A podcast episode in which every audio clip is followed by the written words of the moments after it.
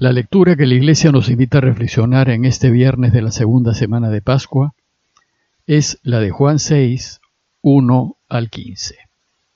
El texto dice así.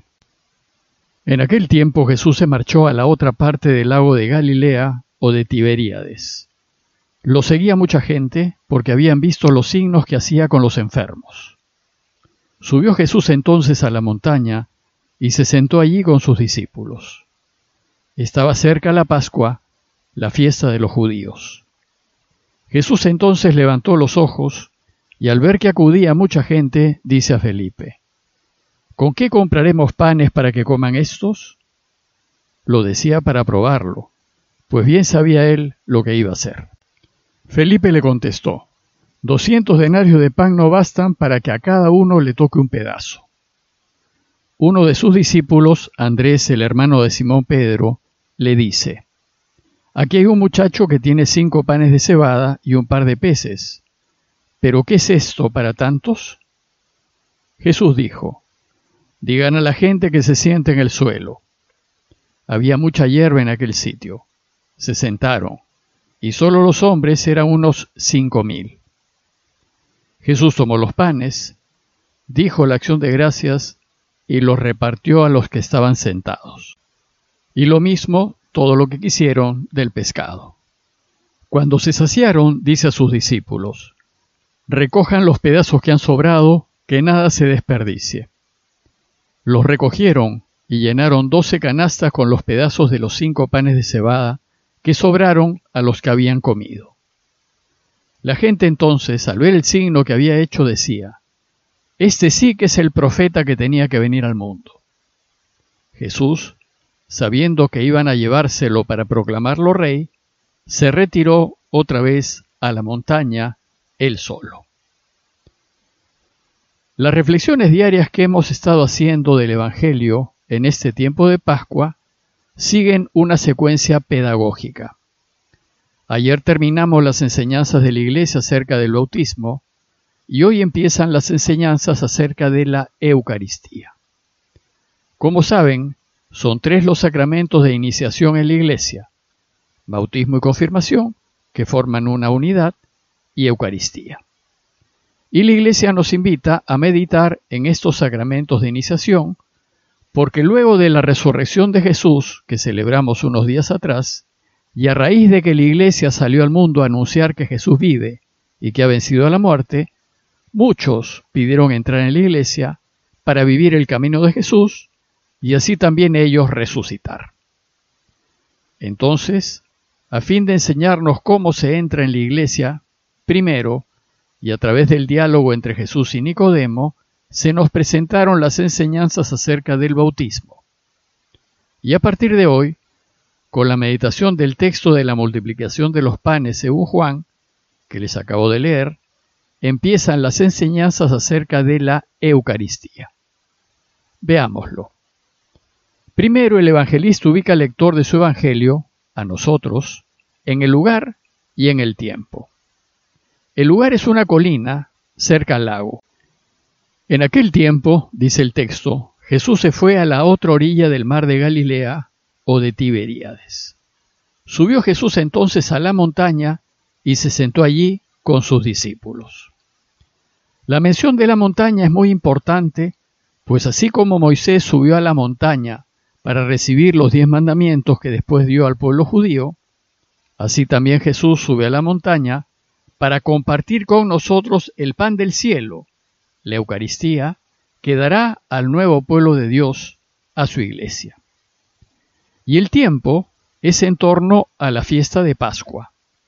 Dice Juan que estaba cerca la Pascua, la fiesta de los judíos. La Pascua es la fiesta judía que celebra la liberación de la esclavitud egipcia, y para celebrarla, los judíos tienen una cena en donde comen el cordero pascual, que es símbolo de la libertad. Jesús instituirá la Eucaristía en la cena de Pascua y se pondrá en el lugar del cordero pascual, pues Él es quien da la vida para alcanzar la verdadera libertad y nos invitará a comerlo. Nos invitará a comer de él para que alcancemos la libertad y vivamos. Después de ubicarnos en el lugar y en el tiempo, Juan nos presenta la situación. Dice que lo seguía mucha gente porque habían visto los signos que hacía con los enfermos. Los signos que encandilaban al pueblo eran las curaciones, unidas al perdón de los pecados, que ofrecía Jesús. Estos signos eran señal de que Jesús podía ser el Mesías esperado. Pero, además de curar, Jesús también enseñaba su camino, enseñaba el modo como tenemos que vivir si queremos volver a Dios. Enseñaba cómo hay que hacer si queremos que Dios reine en este mundo. Y nos dice el texto que el pueblo lo seguía, por las curaciones que hacía, pero también para oír sus enseñanzas. Entonces, según el texto, Jesús se preocupó porque la gente no tenía que comer. La preocupación nace de Jesús. Él es quien nos ve él está pendiente de nosotros y se preocupa siempre de nuestras necesidades. Dice Juan que entonces Jesús levantó los ojos y al ver que acudía mucha gente, dice a Felipe, ¿Dónde compraremos panes para dar de comer a toda esta gente? Y aquí Juan hace una nota y dice, esto lo decía para ponerlo a prueba, pues bien sabía él lo que iba a hacer. Entonces, a la luz de la pregunta de Jesús, ¿dónde compraremos pan? Surgen las dificultades y obstáculos de parte de los discípulos. Felipe le contestó, doscientos denarios no bastan para que a cada uno le toque un pedazo de pan. La comunidad tenía doscientos denarios, es decir, el valor de doscientos días de trabajo. Pero esto no iba a ser suficiente para dar de comer a tanta gente. Y Andrés el hermano de Simón Pedro le dice, aquí hay un muchacho que tiene cinco panes de cebada y dos peces. Pero, y repite también la dificultad, ¿qué es esto para tantos?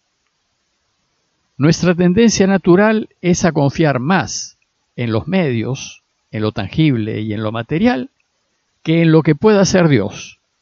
Y esa tendencia nos impide esperar en Dios. Entonces Jesús se dispone a resolver el problema. Y dijo, digan a la gente que se siente. Y ellos se sentaron. Pero además nos dice que había mucha hierba en aquel sitio, es decir, era un sitio bastante cómodo, como las casas en donde en los inicios, y a falta de templos, se celebraban las Eucaristías. Y nos dice que había mucha gente. Solo los hombres eran unos cinco mil, dice. Los judíos no solían contar ni a las mujeres ni a los niños. Para ellos, los únicos que tenían valor eran los hombres. Descrita la situación, entonces tiene lugar la enseñanza acerca de la Eucaristía. Los cuatro evangelios recogen relatos de la multiplicación de los panes, que sin duda fue un relato muy difundido en la tradición de la Iglesia, pero además Mateo y Marcos nos relatan una segunda multiplicación de los panes. Es decir, en total, los relatos de la multiplicación de los panes que se nos transmitirá son seis versiones distintas. Los estudiosos consideran que todos estos son relatos eucarísticos y la presencia de seis relatos es una indicación de la importancia de la Eucaristía para la primera comunidad de la Iglesia. Entonces, en el relato de hoy, Juan nos narra las palabras centrales de la Eucaristía. Jesús tomó los panes, dijo la acción de gracias y los repartió a los que estaban sentados. E hizo lo mismo con el pescado y les dio todo lo que quisieron, hasta que se saciaron. ¿Y por qué la mención del pescado? Una respuesta es que en sus inicios la iglesia celebraba las Eucaristías en las casas y en medio de una comida normal. Y en torno al lago la comida habitual era el pescado. Sin embargo, en tiempos de San Pablo, la Eucaristía en medio de las comidas generó algunas dificultades, como se puede ver en 1 Corintios 11, 17 al 28. Y entonces la iglesia decidió que era mejor separar la Eucaristía de las comidas normales. En el relato de hoy, la Eucaristía concluye después de comer, cuando los suyos recogen las obras. Dice Jesús a sus discípulos, recojan los pedazos que han sobrado, que nada se desperdicie. Y eso es lo que hace la iglesia al finalizar la comunión. Recoge lo que sobra y lo guarda. Pero además nos dice que recogieron doce canastas llenas con los pedazos que sobraron de los cinco panes de cebada.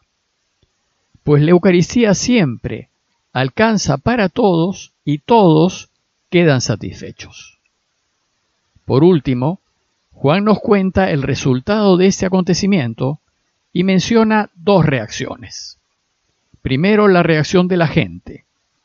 La gente entonces, al ver la señal milagrosa que había hecho Jesús, decía, este es verdaderamente el profeta que tenía que venir al mundo.